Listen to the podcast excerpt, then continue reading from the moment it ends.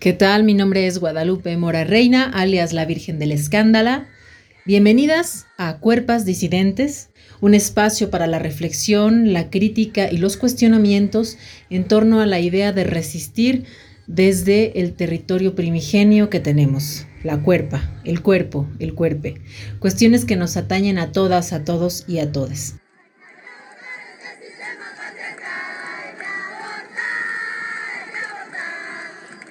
Bienvenidos, bienvenidas y bienvenides. Eh, tenemos a Daniela Díaz, que nos puedes contar un poco sobre ti, Daniela. Hola, ¿qué tal? Buenas noches, bueno, a todas, todes, todos. Como les dice Elena, yo soy Daniela. edito la revista de crítica y crónica de arte La Domadora.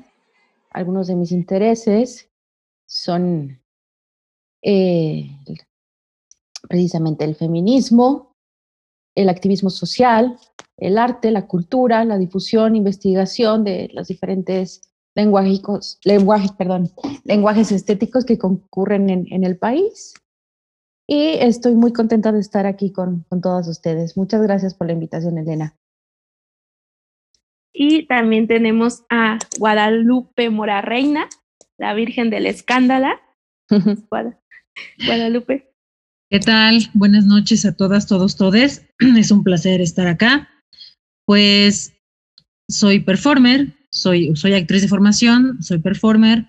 Eh, igual que la compañera, estoy interesada en las formas de los feminismos, en reflexionar al respecto, en generar una visión crítica y además en eh, eh, em, materializar de alguna forma toda esa teoría ¿no? en, mi, en mi propia práctica en las artes escénicas, en concreto en la, la performance. Bueno, pues bienvenidas eh, a esta primera emisión de este programa y a mí me gustaría iniciar eh, un poquito recordando qué sucedió hace un año en la marcha del 8 de marzo. Creo que fue una de las marchas más simbólicas eh, en cuanto a la reunión de tantas mujeres, ¿no? De todas las edades, todas las clases sociales estaban en esa marcha. ¿Qué experiencia tuvieron cada una con esa marcha?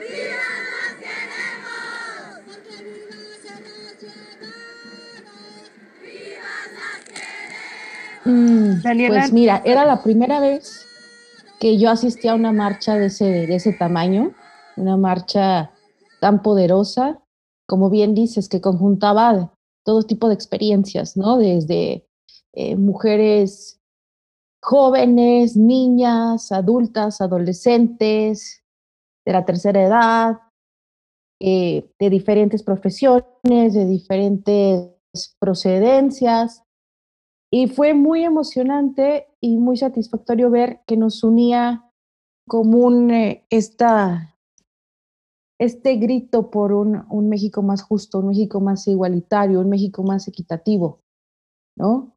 Eh, también es preciso decir el enojo que había en la marcha, ¿no? Este hartazgo, esta, estas ganas de generar un cambio, ¿no? Y bueno, también es preciso decir que, que esta marcha, eh, lo que pude observar también, hablando de la performance, de, esta mezcla de activismo y arte, derivó, si bien recuerdo, unos meses antes con, con este movimiento que iniciaron estas performers chilenas llamadas las tesis, y el performance que realizaron de Un violador en tu camino, ¿no? que repercutió a nivel mundial en diferentes idiomas, lo retomaron en Francia, lo retomaron en Estados Unidos, incluso en, en algunos países orientales.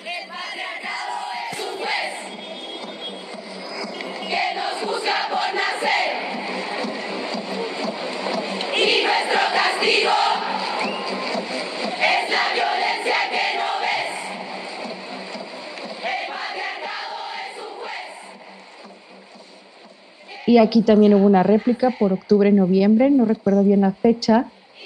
Y fue eh, también una, una marcha que, que venía también del, del, descontento con este con la cuarta transformación, ¿no? con este nuevo régimen que prometió una acción positiva, una acción confrontativa eh, para con las mujeres.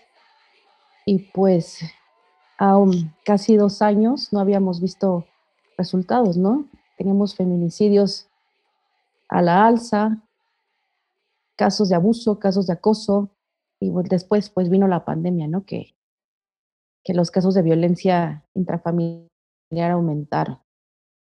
Entonces, pues eso es lo que yo puedo comentar sobre mi experiencia con el 8 de marzo del 2020 y un poquito lo que, lo que ha ocurrido después, ¿no? Seguimos quizá en las mismas, un poco peor, pero yo, cuando menos desde mi, desde mi trinchera, no, no he visto mejor alguna. Eso que mencionas es eh, importante, ¿no? Después de la pandemia, una semana después, se da el aviso de entramos a casa, nos vamos a quedar en casa porque tenemos una pandemia.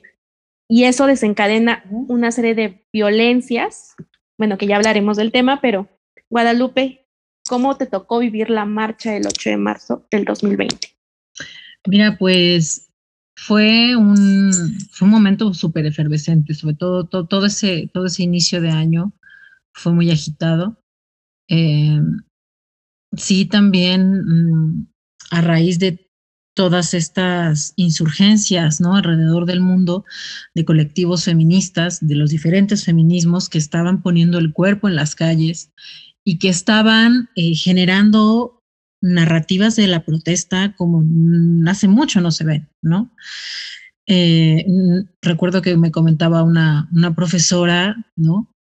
Eh, de en artes también, que ella decía, bueno, es que estas, estas, estas formas creativas de la protesta que están aconteciendo gracias a la aparición, o más bien gracias a esta ola de los feminismos, este, hace mucho no se veían, ¿no? Ella recordaba el 68, eh, recordaba este, cómo, ¿no? Diferentes eh, eh, grupos sociales se unían, ¿no? Y, y cómo en México los artistas, eh, sobre todo los artistas visuales, se volcaron ¿no? a generar estas narrativas de imágenes, estas narrativas visuales, eh, para protestar en contra del diasordismo y en contra de, todo esto. Entonces, eh, sí me, me, parece que lo que, que lo que han traído los movimientos y los levantamientos, en concreto feministas en el mundo, le han aportado una narrativa histórica, ¿no? A, a la protesta. Y como lo viví, bueno, pues tuve la oportunidad de ir porque no siempre puedo estar en, las marchas del 8M, porque justo nos saturamos de trabajo, todas, y empezamos que hay una charla aquí, que hay una charla acá, que hay un taller, entonces al final acaba uno no pudiendo marchar. Curiosamente. Pero bueno, me, pasó también ahora. Eh, pero yo recuerdo haber ido con mis amigas, también recuerdo que fue brutal, que, no podíamos pasar, que no podíamos siquiera salir del monumento a la revolución. Estuvimos ahí en, como en un cuello de botella, como dos horas, ¿no? De, de, tantas personas, de tantas mujeres que había. Eh, y luego eh, este recorrido por la ciudad tan, tan estridente, ¿no? Que a mí siempre me ha encantado la estridencia de, de las marchas feministas, me fascina me emociona, ¿no? Me, me, llena de, me llena de valor primero y este, y me esperanza, la neta, me da mucha esperanza.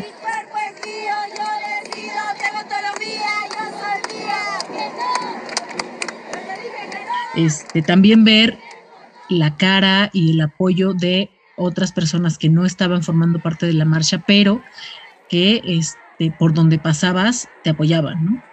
Ver a las mujeres adultas mayores, a las abuelas, ver a las mujeres con sus hijas, sus hijes, ¿no? Apoyar desde lejos, en, o sea, diciendo, yo no, yo no estoy marchando contigo, pero estoy contigo.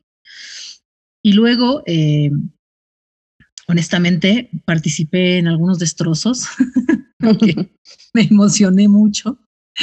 Este, recuerdo perfectamente cuando volcaron la, volcaron una, una van, una vagoneta que estaba ahí, que la habían dejado porque había habido un concierto el día anterior. el gobierno del Distrito Federal la dejó ahí y error, o sea, porque claro, entras al Zócalo y era lo primero que te encontrabas, una vagoneta así blanca, ¿no? Pura. Entonces, claro, la, la, banda se volcó sobre eso. Este, y, y, y, la rabia, esto que comenta también este, la compañera, la rabia es como, como una característica particular, muy singular de las marchas, ¿no? Del 8M. Y, así como la viví el, año pasado, no, no se me había contagiado tanta rabia como ese día. Como ese día. O sea, de verdad, yo salí con la adrenalina a tope de ahí, eh, eh, eh, queriendo, no solo queriendo destruirlo todo, sino también queriendo, queriendo juntarme con más compañeras, ¿no? Para seguir exigiendo un, un, cambio de cosas, pero también para seguir imaginando futuros. Eso, me, me, me, pues así me fui de esa marcha muy emocionada ahí. Yo creo que nos pasó a... Afortunadamente sin antecedentes penales. es importante tenerte aquí. Estaríamos transmitiendo desde, desde el penal seguramente, sí. no, que es muy importante y creo que lo mencionas, ¿no? Nos quedamos con ganas de, de hacer más, de querer cambiar el mundo. Digo, a mí me pasó algo eh, que recuerdo y que tengo muy presente. Eh, yo me tocó eh, decidimos marchar junto con Daniela, hacer este, un contingente que el, nuestra consigna es el eje es la cultura. Y en mi trayecto me costó muchísimo trabajo eh, llegar porque dije, bueno, vamos a salir a una marcha y iba con el tiempo contado. Y en el camino había cientos de chicas caminando, no podía, o sea, el transporte no podía pasar, o sea, no había manera que eh, llegó un momento en que tenías que caminar distancias larguísimas para poder unirte ya a los pequeños contingentes que venían de diferentes lados.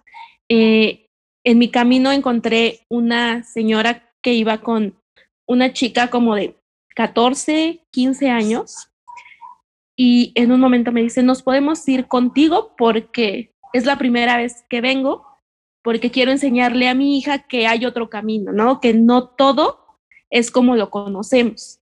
Entonces, para mí eso fue como, claro, ¿no? O sea, pues sí, o sea, sí hay una, una nueva forma de construir espacios para nosotras, para vivir en libertad.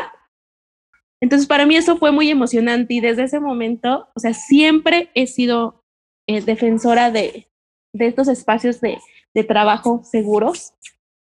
Pero en aquel momento me, me llegó la necesidad justo de, de, cambiar, ¿no? Desde el punto en donde estoy, ¿cómo hacemos para que estas niñas, adolescentes, pues encuentren eh, su propia voz, ¿no? O sea, no somos, eh, si bien en alguna otra conversación hablábamos, ¿no? el feminismo no es de ser heroínas o no, sino de ir dejando un poco este, las semillas del cambio. Entonces, yo la verdad es una, una marcha que recuerdo con mucho cariño, con mucha rabia todo lo que sucedía, las pancartas de las señoras este, mayores que decían, si no, es, si no fue para mí, que sea para ustedes, eso creo que supera todo. Sí, fíjate que este, ya me acordé, es que, claro, hace un año y em, ese día también se hizo eh, una marcha aquí en Ciudad Neza, yo soy de Ciudad Neza, y fue temprano, justo estratégicamente para que todas después nos volcáramos a la marcha del DF. Entonces, claro, la marcha de aquí de Ciudad Neza también fue multitudinaria, ¿no? Es como, como pocas ha habido. Este, igual había apoyo desde los hogares, desde las ventanas, ¿no? Personas gritando apoyo. Eh, fue muy, muy emotiva porque las marchas, eh, estas marchas en, Ciudad Neza terminan frente al Palacio Municipal, en donde están colocadas las cruces rosas que colocaron familiares de mujeres víctimas de feminicidio, y, ahí eh, regularmente hablan, ¿no? Este, o, declaran algo o, comparten algo las, los familiares pero también había mucha policía, ¿no? O sea, también está, ya, ya se estaba anunciando ahí también, ¿no? una especie de vaticinio de represión de ese día. Y fue bien, bien chistoso porque desde aquí de Ciudad Neza, este, en bola las chicas así en grupo eh, agarraban la combi completa, o sea, ya no se podía subir nadie más que ellas porque la combi te lleva al metro, ¿no? Y, ya desde, desde aquí encontrabas una aliada, aunque no fuera tu amiga ni la conocieras, es una aliada, ¿no? Y eso de, la, de las alianzas me parece vital en términos políticos, ¿no? De la, de, la, de la protesta social. A lo mejor no te conozco, pero sé que estás en esto y no te voy a dejar sola, ¿no? Entonces, ¿a dónde vas? Te preguntaron, ¿a dónde vas? No, pues quiero ir a la marcha del centro. ¿Sabes cómo ir? No, vente, ¿no? Este, y así. Entonces, desde aquí, el metro iba atascado, tienes razón, no se podía, no, no, no cabía ni un alfiler en el metro. Entonces había ahí una euforia, una rabia, pero una rabia festiva. No era una rabia, eh, una rabia eh, eh, de, de, enojo sin sentido, sino era una rabia festiva, ¿me explico? Em, no sé, no sé cómo más verbalizarla. Y es, un, y es una rabia festiva que se mantiene a lo largo de toda la, de toda la marcha, de todo el meeting, ¿no? Eh, estamos encabronadas, estamos hasta los ovarios, pero estamos contentas de estar aquí y aquí y no van a tener el privilegio de nuestro silencio. Que un poco sería como esta rabia por crear, ¿no? Ah, perdón, Daniela, adelante.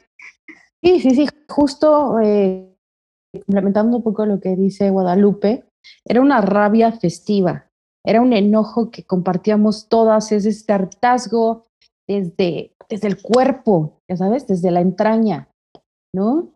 Entonces sí, como bien apunta, no más, no más eh, silencio, no vamos a darles el privilegio de nuestro silencio, pero bueno, ahorita que ella comentaba su, experiencia de, eh, desde NESA, no sabemos bien a bien qué pasó en las periferias, ¿no? Porque todo se concentró aquí en Ciudad de México, en el Zócalo, y sí fue multitudinario y sí fue un momento de unión, pero ¿qué pasó en otros, eh, en, otros estados, en otras ciudades, en otros pueblos? ¿No? Es algo que, que, que no nos hemos quizá desde esta centralidad, centralismo, no nos hemos detenido a, a revisar, ¿no? Y después vino el 9 de marzo, igual el, el, paro, el famoso Un día sin nosotras, que también fue bastante polémico, ¿no? Hubo esta crítica de, hay mujeres que pueden hacerlo, hay otras que no pueden hacerlo, y aunque sea simbólico, pues también el ocupar los espacios es algo que nos ha costado, ¿no? Entonces,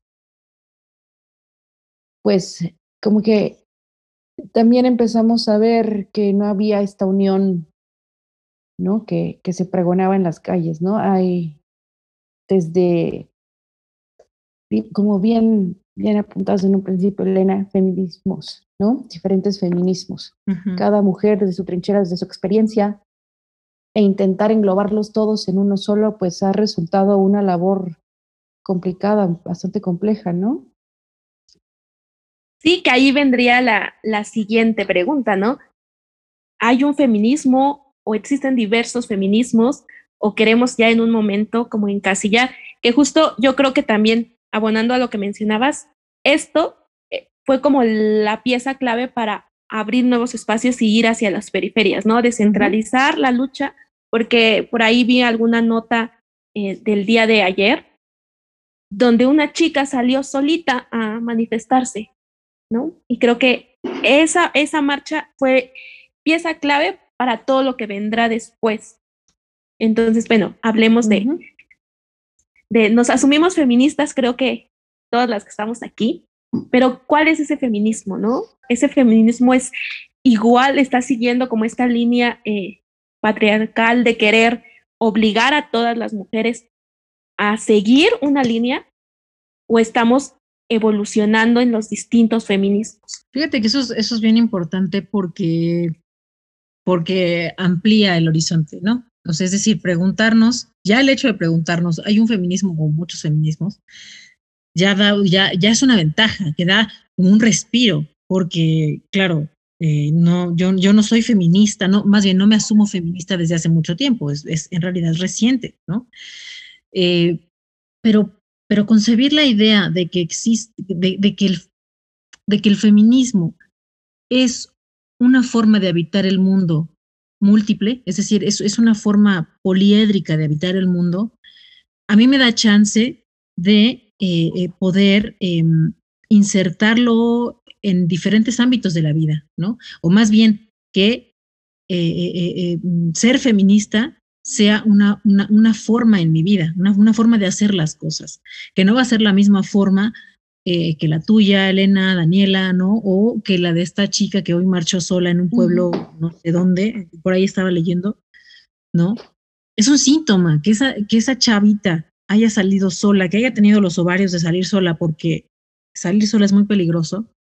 Salir sola a una marcha en un país tan machista y tan violento es muy peligroso, pero se armó de valor y lo hizo. Quiere decir que hay, hay, una, hay un clamor de estos lugares llamados periferias, porque se llaman periferias porque el centro ha decidido llamarlos periferias, pero no son periferias, son otras ciudades, son, son otros estados y otras ciudades, ¿no? El, Estado de México es otro estado, no es una periferia. Ciudad Neza es una ciudad, no es una periferia. Entonces, empezar a subvertir esas ideas, ¿no? Esos conceptos es parte de la vida feminista, es parte de, empezar a llevar una vida feminista, que no es sencillo tampoco, ¿no? porque pues a mí me, ha implicado de repente este, un poquito de sufrimiento, porque no es fácil asumir que uno ha sido víctima de violencia, que uno está con sus prácticas de repente eh, alimentando el lenguaje machista o eh, legitimando las prácticas patriarcales, ¿no? O que, por ejemplo, en un caso determinado, mi pareja, ¿no? Me violenta y entonces necesito terminar con esa relación. O sea, cosas así, ¿no? Es decir, ¿cómo se expresa eh, el pensamiento feminista en la vida cotidiana? Pues así, ¿no? En cosas tan sencillas como darte cuenta que vives en una relación violenta o darte cuenta que este, le estás cargando la mano a tu jefecita en tu casa y ella es la que se está encargando todas las tareas, o que este, a través de tu obra de teatro, en vez de generar una postura crítica con respecto a los feminicidios, lo que estás haciendo es reproducir la violencia en escena, etcétera, ¿no? Entonces yo sí creo que es un, es un gran logro que se piense en los feminismos, no en uno solo, porque pues eso, eso me parece, pues sí, una conducta patriarcal.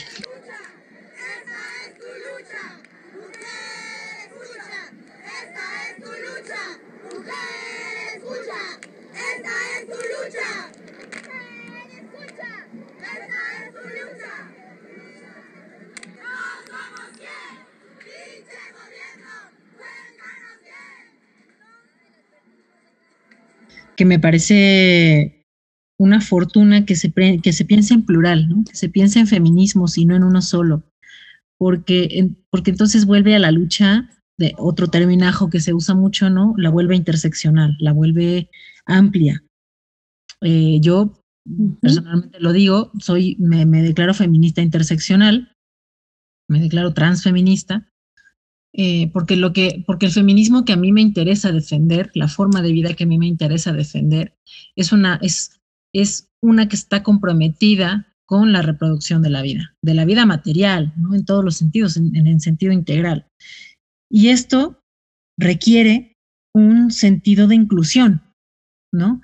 Que este sentido de inclusión es complicado pensarlo desde los cánones tradicionales de, pensamiento político masculinistas, obviamente, que lo que generan son exclusiones.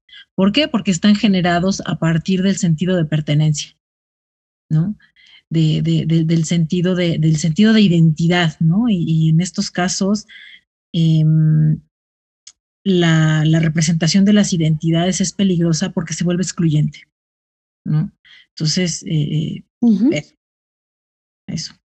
Sí, completamente de acuerdo contigo y para mí el feminismo no es un quehacer excluyente, por el contrario, el feminismo ofrece las oportunidades y posibilidades de generar pensamiento crítico, un pensamiento que cuestione el sistema patriarcal, al sistema capitalista.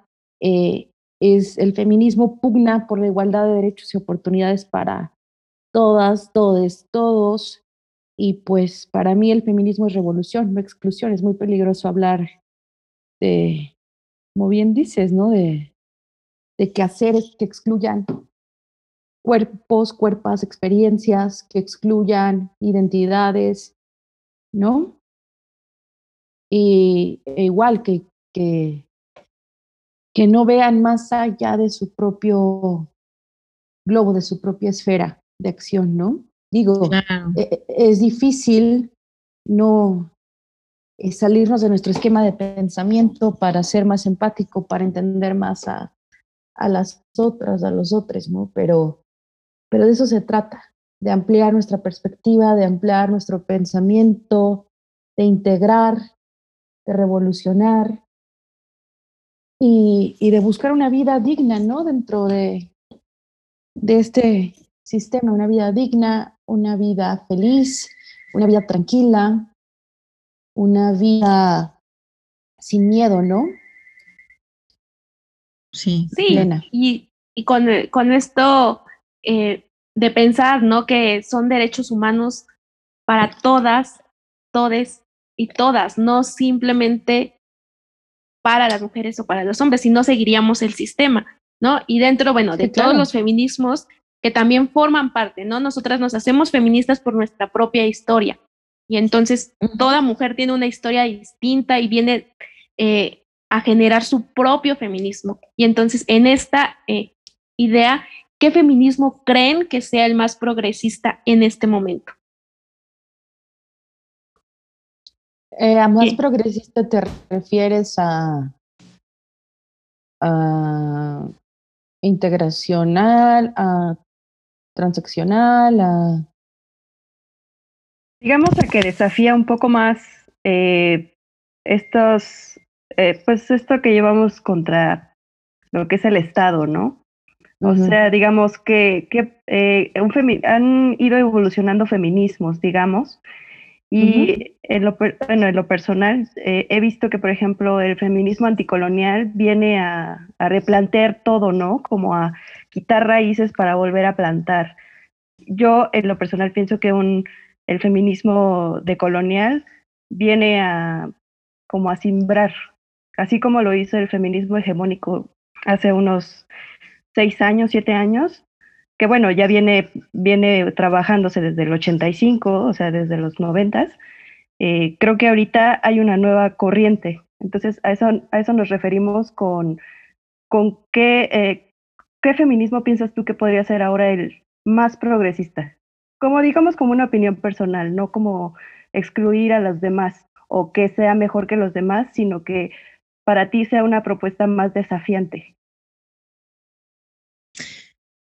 Pues mira, eh, hablando del feminismo decolonial, he estado eh, leyendo por ahí algunas, algunos textos y me parece que en Latinoamérica tenemos, tenemos mucho que estudiar, mucho que aprender de nuestras propias raíces, de nuestra propia historia, porque algunas, eh, algunas posturas que han salido desde aquí son copia al carbón del feminismo decolonial estadounidense o europeo. ¿no? que son experiencias distintas. Para empezar, aquí en México, no fuimos una colonia, fuimos un virreinato que era jurídica, social y culturalmente distinta a una colonia, ¿no? Hay aquí unas heridas muy profundas que, que necesitan sanarse, hay muchos traumas históricos que necesitan revisarse, hablarse y sanarse. Y bueno, también, eh, vaya, en los últimos años se ha discutido el racismo y el clasismo de la sociedad mexicana, pero todavía es un tema que nos punza y nos pulsa. No, no, no reconocernos como racistas, no reconocernos como una sociedad clasista separatista. ¿No? Entonces nos hace falta eso antes de que nosotros aquí podamos hablar de un feminismo decolonial, ¿no? porque tenemos deuda no solo con, con los pueblos originarios, sino con los pueblos afros, los pueblos sinos, los pueblos eh, Mm, eh, eh, árabes, los pueblos, todo este conjunto de, migraciones que conforman el México actual, ¿no? Porque es una historia que no solamente se ha blanqueado, sino que se ha, se ha escrito desde la visión de los ganadores. Sí, sistemáticamente el Estado es patriarcal. ¿no? El Estado es patriarcal, exactamente. Entonces, Creo que antes de, que nosotros aquí en México podamos hablar de un feminismo decolonial, tenemos que revisar nuestra historia, tenemos que hacer memoria y generar nuestra propia teoría, porque te digo, lo que, lo que he estado leyendo son propuestas al carbón que vienen copiadas de Estados Unidos o de, de, Europa, ¿no? Que son unas realidades, si bien hay puntos de encuentro, son realidades completamente diferentes a las nuestras, ¿no? Incluso el lenguaje que utilizamos para referirnos. Claro. ¿No? De colonial. ¿no? Entonces, también he estado leyendo sobre ecofeminismo, que me parece una corriente bastante completa que, que conjunta eh, la decolonialidad, que, de que conjunta también eh, este feminismo, como, ¿cómo llamarle? Liberal, ¿no? Es un feminismo también que incluye y no excluye, es un feminismo que apuesta por la sostenibilidad, por la igualdad, por, por hermanarnos y reconciliarnos con el planeta también, ¿no? Reconocer que somos parte de un todo, de una tierra, de incluso es un poco espiritual, ¿no? Va, aborda un poquito la, la teoría de la Pachamama, ¿no?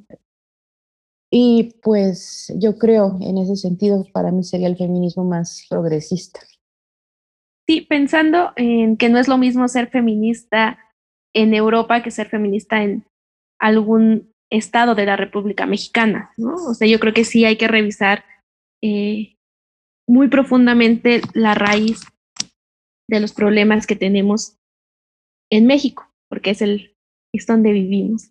Guadalupe, ¿qué opinas al respecto de, de esto? Pues yo honestamente tengo, me das costor la palabra progresista.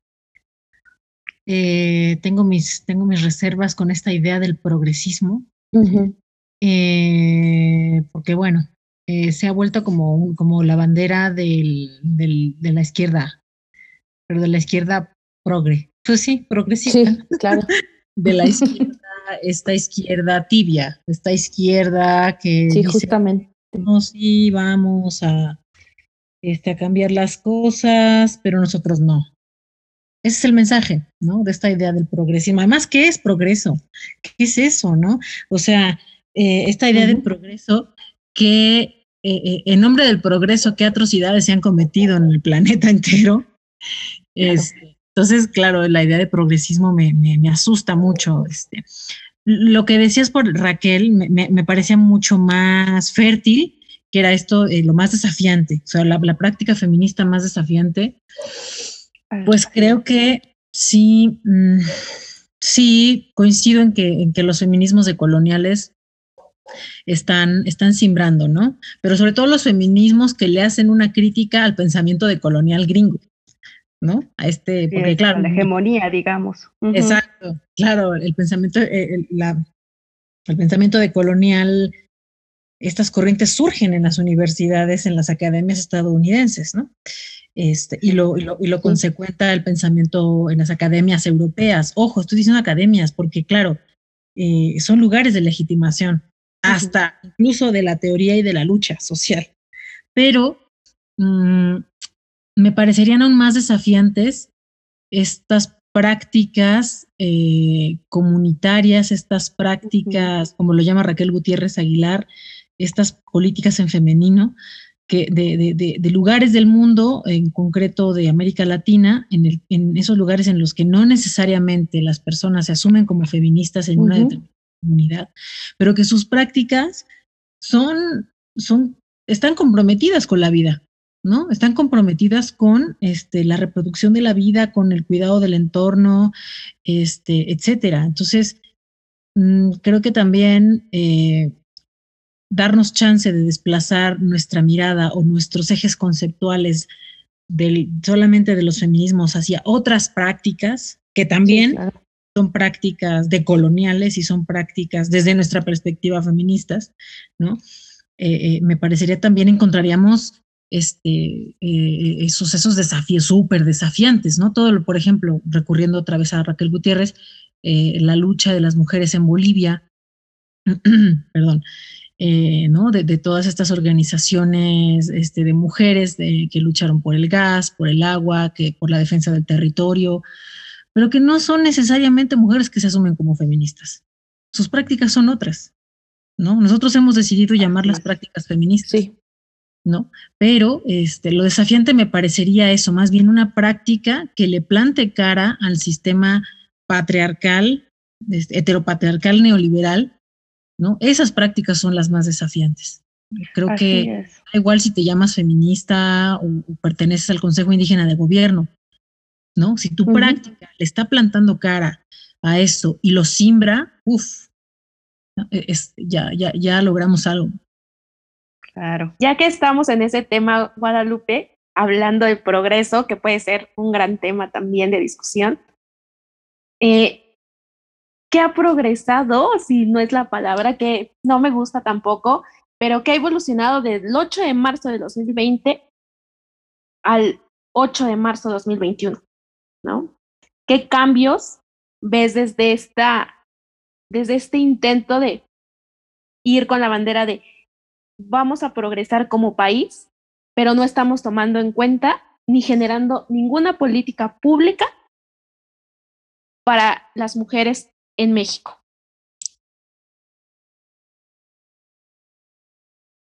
Eh, perdón. o yo. Eh, Guadalupe, por favor. Ah, vale. Uy, pues, bueno, más, más que hablar en términos de evolución, creo que ha cambiado, ha cambiado como en varias capas, ¿no? Eh, nos dimos cuenta, y esto me provoca depresión, que este, depositamos nuestras esperanzas en, un, en, en, en, una persona, en un gobernante, en un partido que está defraudando a todos sus votantes, ¿no? Eso. Y luego nos dimos darnos cuenta también que desde el inicio de esa administración no hay un diálogo con una ola de feminismos que ya se les venían encima, que ya las veían venir. O sea, no, es, que, no es que haya surgido ahorita el feminismo en México. O sea, esta ola de, protestas feministas y de organizaciones este, de mujeres y de personas que se asumen como mujeres ya se veían venir y no se prepararon para eso y no están entablando un diálogo. O sea, es decir, y se materializó en un muro. Eso es lo que ha cambiado. Y a la interna, creo, por lo que conozco de mis compañeras activistas y mis compañeros, este, los cuestionamientos a la interna de los feminismos están bien buenos. O sea, más allá de la pelea que tenemos con las personas trans, excluyentes, este, ¿no? Con los feminismos académicos, este, etcétera, creo que el hecho de que nos estemos planteando estas preguntas de las compañeras trans que son parte de la lucha, pues es, es un avance, o sea, porque nos lo estamos preguntando, porque ya no estamos asumiendo que no, ni sí, sino lo estamos preguntando porque necesitamos dialogarlo, ¿no? Yo no lo dialogaría, yo lo daría por hecho, que las compañeras trans son parte de la lucha, nunca lo he dudado, pero hoy me di cuenta que hay que reivindicarlo. Este, y eh, ha crecido la violencia en contra de la protesta feminista, muy cabrón. Y no solo en contra de la protesta feminista, sino en contra de las manifestaciones. La protesta. De los desafíos de las, de, las, de las personas que se asumen como mujeres en general, ¿no? Los transfeminicidios han aumentado, los feminicidios han aumentado, la violencia doméstica, aparte de que la, la pandemia exacerbó todo. Creo que hay, hay una respuesta del sistema patriarcal, de ese sistema que subyace, no del sistema institucional que siempre ha sido así de, asqueroso, sino me explico como, como de esta malla, ¿no? Que está sosteniendo ese sistema de opresión, o sea, como que esa malla está, está como un monstruo, ¿no? Ahí protestando, incomodándose y está simbrándolo todo. Y por eso creo yo que se ha exacerbado la violencia en contra de las mujeres y las personas que se asumen como, como mujeres. Esos son los cambios que yo, que yo he notado. Daniela, desde lo que tú construyes día con día, que eres este, desde la domadora, siempre se está hablando de vamos todos a este cambio. ¿Qué, qué ves? ¿Qué cambios, eh, qué avances ves en la lucha feminista? Pues mira, eh, los pros es que eh, nos hemos unido más quizá, ¿no? Mujeres y, como comenta Guadalupe, personas que se asumen como mujeres. No nos hemos unido más, se están generando diálogos, se está generando pensamiento entre nosotras, nosotres. Eso es algo bueno, ¿no? O sea, ya no son estas eh, pequeñas pugnas o separatismos, sino se está generando pensamiento de verdad entre nosotras, entre nosotros. Se están construyendo redes de apoyo entre mujeres, se está construyendo eh, una identidad en México como país feminista. Creo que es lo que eh, puedo destacar, que antes no era tan visible, cuando menos. Los grupos feministas cada vez son más, digamos, estridentes, más ruidosos, ¿no? las consignas son más poderosas, pero a la vez hay más violencia. Hay más violencia ah, que viene directamente del Estado, ¿no? Con, con un presidente que se niega a, dialogar con un presidente que se niega a reconocer lo que está ocurriendo, con un presidente que desacredita, que, que se ha mostrado, eh, eh, ¿cómo llamarle? Que ni siquiera encuentra una palabra para, para llamarle, se ha mostrado deleznable, pues, ¿no? Su actitud para con las mujeres, para con, con todos los sectores de la población vulnerables, ¿no? O sea, es, no escucha, no dialoga, insulta, ofende, lastima y como, como bien comenta Guadalupe, como apunta. Esto, digo, el muro, una pared, o sea, literalmente se acercó. Decían así, de ese tamaño es el miedo, ¿no? Más bien de ese tamaño es la indiferencia de ese tamaño es el desinterés, porque miedo no tiene. Lo ha demostrado todos los días en la mañanera a pararse a decir estupidez y media, ridiculez y media. Digo, ayer eh, hablando mal sobre esta, sobre la marabunta, ¿no? Y eh, eh, lo que demuestra es indiferencia, es no le interesa, ¿no? Si no estamos con él, si lo estamos criticando, entonces estamos en su contra y él y es oídos sordos, no le interesa. Lo que a mí me preocupa más es el grupo de mujeres que lo rodea, ¿no? Estas mujeres tan poderosas que en un principio rompieron techos de cristal, como la ministra Olga Sánchez Cordero, como la propia Tatiana Cloutier, como su esposa Beatriz Gutiérrez Müller, que es una mujer sumamente preparada, sumamente inteligente. ¿Qué están haciendo? La propia secretaria de Cultura, Alejandra Frausto, ¿qué está haciendo? ¿No? Porque la cultura es el eje, la cultura es el eje unificador de, de todo en, un, en una sociedad. ¿Qué está haciendo? ¿Qué está haciendo? ¿No? ¿Qué está haciendo María Luisa Alcalde desde la Secretaría de Trabajo? ¿Qué están haciendo las integrantes de Morena? ¿no? Recién ayer Estefanía Velos renunció, que me pareció algo muy digno. Sí no, siempre estoy de acuerdo con ella, pero me pareció un, un quehacer bastante digno. Pero ¿y las demás? ¿Por qué hay este silencio que abruma, esta indiferencia que abruma? ¿No? No hay, no hay, ¿cómo decir, una, desde adentro, desde el Estado, no hay una contrarrespuesta. No hay una subversión. Es todos a merced de, del jefe, ¿no? Eso es lo que a mí me preocupa. Lo que no hay, y, bueno, y la oposición. No hay una oposición digna tampoco, no hay una oposición feminista, no hay una oposición incluyente, no hay una oposición que, que, que punce, que, que integre, no, no la hay, eso también es bastante preocupante. Y bueno, del 8 de marzo del 2020 al 8 de marzo del del 2021, mi, mi gran preocupación es que cada vez va en aumento la violencia, ¿no? Y con los silencios que también son violencia, de parte del Estado, de parte de las autoridades, de parte de las instituciones que deberían de, protegernos, de resguardarnos. Esa es mi, mi, gran preocupación y es lo que yo noto a un año de, de la gran marcha. Guadalupe, ¿qué, ¿qué opinas al respecto de esto? De, de ¿qué, ¿qué noto de cambios? Sí, ¿cuáles son los avances? ¿Cuáles esperabas esta respuesta del Estado en lo que...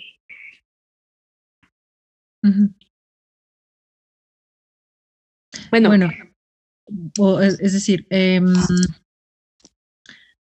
cambios, avances. Eh, coincido, coincido con Daniela en que, en que se, ha, se ha solidificado la resistencia feminista en México, eso sí, ¿no? Se ha comenzado inclusive a generar unas narrativas este, de la protesta tremendas, como lo decía al principio, ¿no? Esta, esta, y creo que el papel, el papel de las, los y les artistas es fundamental. No porque sean entes ungidos por manos divinas, sino porque este, la forma en la que el arte, el arte narra la vida a veces es tan singular que no se puede narrar desde otras perspectivas. Pero, pero sí es, es importante, ¿no? Eh, y lo que han hecho colectivos como estas chicas de las fierras fieras, o las fieras fierras, no me acuerdo cómo va, el de que tomaron la canción del fierro viejo, se, se, compran violadores, machistas. Sí, sí, Es, es, es esta, esta queja que teníamos hace tiempo unos colegas y yo de, bueno, es que las, las consignas de las marchas en todas partes son las mismas que las de los años 60, ¿qué pedo? ¿no?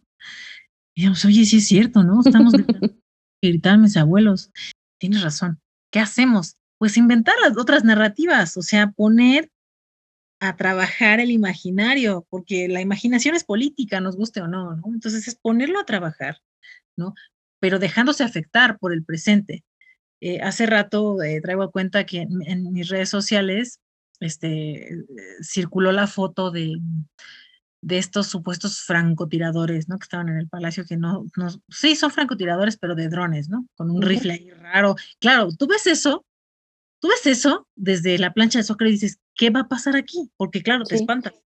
Y luego empiezan a circular las fotos y dices, ¿qué? Oh my God, ¿qué está pasando? Dices, pero ¿por qué? ¿Por qué hay un tipito ahí con un rifle arriba? Luego ya te explican, ¿no? Y sale por ahí una persona ya mayor diciendo, no, se, no exageren, ustedes no saben lo que es represión, en el 68 sí había represión porque hay gente que se murió y no sé qué y no sé cuánto. Ese es otro síntoma, ¿no? De la poca empatía, no solo de la administración actual, sino de muchas generaciones, este, ¿no? Que vivieron esas represiones, que necesitan que les mutilen, les desaparezcan y les violenten para sentir que son reprimidos.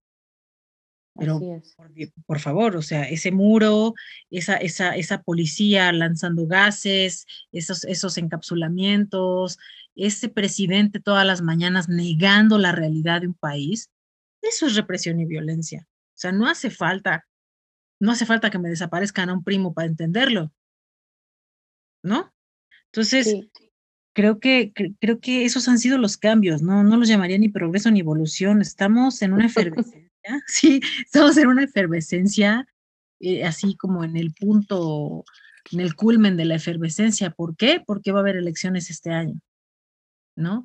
Y ya llegó la amenaza feminista, nos vemos en las urnas, eso es tremendo y, yo lo agradecí tanto, tanto, porque quiere decir que sí hay un, una especie de depresión, de decepción colectiva. Yo me siento así. Lo comentaba con, con otra compañera por ahí, decía, es que mira, estoy entre la fiesta y la depresión, ¿no? Porque claro, tiramos, tiramos a, una tradición partidista, ¿no? Que se echaban la bolita del gobierno, uno tuyo, uno yo, pero llegaron estos que, que llegaron al poder y no están cambiando nada. Entonces, ¿qué hago? ¿Festejo y luego me tiro del cuarto piso? ¿Qué hago, no? y aquí es muy, bueno, me gustaría como cerrar, eh, bueno, esta primera emisión y dejar como eh, esta pregunta. Eh, nos vamos con una consigna que justo salió el día de ayer, que es nos vemos en las urnas. Entonces me gustaría que el siguiente programa partiéramos que nos vemos en las urnas, pero tampoco hay una oposición, tampoco hay para dónde mirar. Entonces es difícil pensar esa consigna y tal vez decirla. Pero antes de, de cerrar, también me gustaría, ¿qué reflexión eh, tienen en este momento de lo sucedido el día de ayer. Tanto, digo, en este momento, eh, creo que las tres no quisimos acuerpar, ir a la marcha y decidimos estar acá y que es muy válido, también estamos en una situación de pandemia. Entonces, ¿cuál fue lo que, qué fue lo que vieron el día de ayer? Pues mira, eh, con, respecto a cuerpar, justo ayer tenía una discusión con, con unas amigas que, vaya, si no estuvieron físicamente en la marcha, pues estuvimos acuerpando desde redes sociales, ¿no? Porque eso también es cuerpo, o sea, estamos ahí con la interfaz, quizá no haya este desgarramiento, este eh, presencia física ahí, pero hay una presencia, ¿no? Estamos siguiendo, estamos monitoreando, estamos viviendo desde otra, desde otras latitudes, ¿no? Desde otras plataformas. Eh, pues eh, igual esta consigna de nos vemos en las urnas es preocupante, ¿no? Porque no hay oposición, no hay, no hay para dónde hacerse, ¿no? Hay una crisis política y social. Bueno, yo no recuerdo haberla visto así eh, con anterioridad, ¿no? Porque pues son los mismos personajes de siempre, los que están en las urnas, ¿no? Son los de siempre y los jóvenes que están, bueno, tienes al, al señor meme, ¿cómo se llama? Samuel García, ¿no? Ahí o, o sea, preocupante. O tienes a, mujeres como esta candidata en, en, Nuevo León también que perteneció a la secta, eh, ¿cómo se llama? Anexium. Anexium, sí. Anexium, o sea, ¿a dónde nos hacemos? ¿Qué hacemos? ¿Cómo? O sea, creo que es la oportunidad de que, que miremos hacia, hacia nosotros como sociedad, porque porque hemos llegado a esta crisis, ¿no? Porque, pues a lo mejor se va a escuchar muy fuerte lo que voy a decir, pero no sé, por ahí, no me acuerdo esta frase de cada eh, eh, país tiene el gobernante que merece. Pues yo no creo que merezcamos esto, pero ¿por qué llegamos a esto? Hay que cuestionarnos qué hemos hecho mal, qué hemos hecho bien, qué, problemáticas no hemos abordado como sociedad, qué problemáticas tenemos que abordar como sociedad. Nos hace falta ser más participativos, nos hace falta ser más activos, más políticos, quizá más beligerantes. ¿Qué, ¿Qué, nos hace falta? ¿Cómo podemos cambiar esta situación que hoy estamos viviendo? Y desde la trinchada del feminismo creo que está muy claro eh, el enojo, la inconformidad, creo que, que por ahí eh, hay una oposición, una oposición, si bien no es política per se, si es política en el actuar comunitario, en el actuar social, en el actuar cultural, ¿no? Hay visibilidad. Entonces esa es la reflexión que yo me quedo. Ayer fue muy visible la lucha, el acuerpamiento de las compañeras que estuvieron de manera física ahí, que estuvieron incluso en los coches, ¿no? También pasando por la casa de, del violador, de Ruemer. acosador, abusador de Ruemer, ¿no?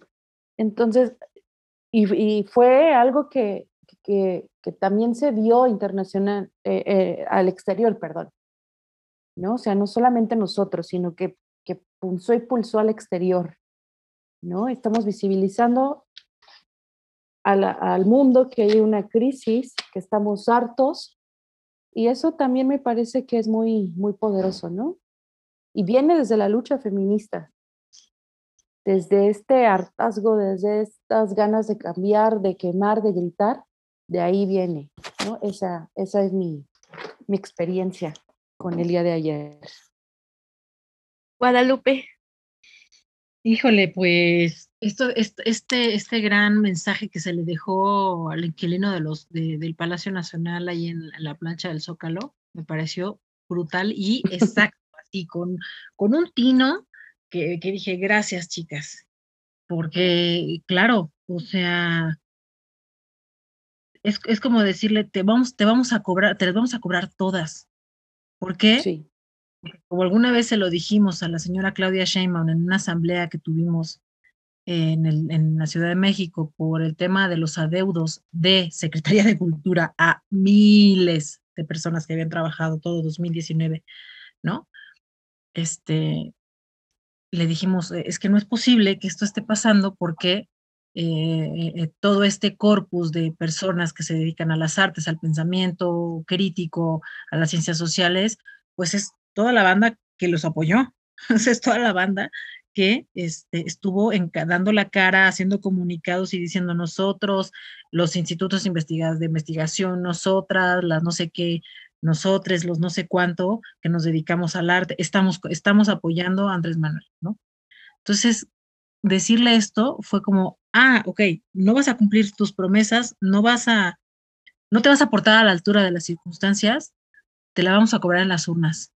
Y yo, honestamente, quiero, tengo muchas ganas de ver qué va a pasar en términos creativos de la protesta social. O sea, no solo en términos de, de qué va a pasar con los votos, sino de qué va a pasar con las movilizaciones, ¿no? Y qué narrativas se van a crear. Traigo de nuevo a cuenta este, el, pensamiento de Raquel Gutiérrez, porque para mí ha sido una socióloga que ha iluminado mucho mi trabajo en el arte. Este, hablando desde la política en femenino, ¿no? Como una práctica, como, como prácticas políticas comprometidas con la vida, dice, es que eh, eh, es necesario virar.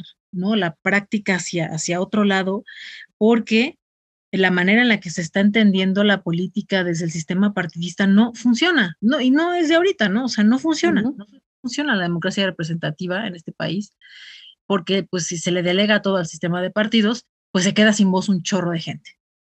¿no? Pueblos indígenas, grupos vulnerables, etcétera. Entonces, yo sí tengo curiosidad de saber qué vamos a hacer, que me incluyo, ¿no? En, en, esta, en, esta, en esta narrativa de la protesta, ¿qué vamos a hacer en las votaciones? Y además, porque como dice Daniela, ¿para dónde te arrimas? ¿Qué haces? O sea, no se trata de ahora, ahora le voto al otro para que, de voto de castigo, no, porque es castigo para nosotros votar por el PRI, por el PAN porque no hay otra, ¿a quién, ¿a quién vas a votar? ¿A qué otra facción? Este, ¿Qué otra facción es digna y tiene un plan, un plan digno, ¿no? Para votar. Nadie. Este, lo comentábamos en mi familia, decíamos, pues parece que la única alternativa es que se lance un independiente o una independiente o una independiente y vamos con, con, el independiente, ¿no? Aunque sabemos que posiblemente no gane, pero, pero el voto ejercido, pero, pero yo quiero ejercer mi voto este, con dignidad, ¿no? Y no decir, bueno, voy a volver a votar por él porque pues no hay de otra, porque a eso nos orilla, ¿no? Sí, nos orilla eso a pensar, digo yo sí estoy muy molesta, eh, porque nos orilla a ponernos un, a que las chicas quieran derribar, derribar el muro que él mm. pone. una. Es una provocación es exacto, es la provocación de, ah, ustedes van a manifestarse, bueno, yo les voy a cerrar todas las vialidades. Fue muy conflictivo poder entrar para quienes estuvieron transmitiendo. Hubo detenidas antes de llegar en el metro. Sí. Y es una provocación de decir, aquí mando yo y entonces no las voy a escuchar, ni siquiera me voy a tomar el tiempo para, para dialogar con ustedes porque para mí son esas niñas malcriadas que quieren rayar, quieren pintar y lo hace con una burla y que muchos diputados, entre ellos Salgado, tuitean todavía que están muy orgullosos cuando ellos son parte del pacto patriarcal de este país. ¿Por qué no omiten su opinión?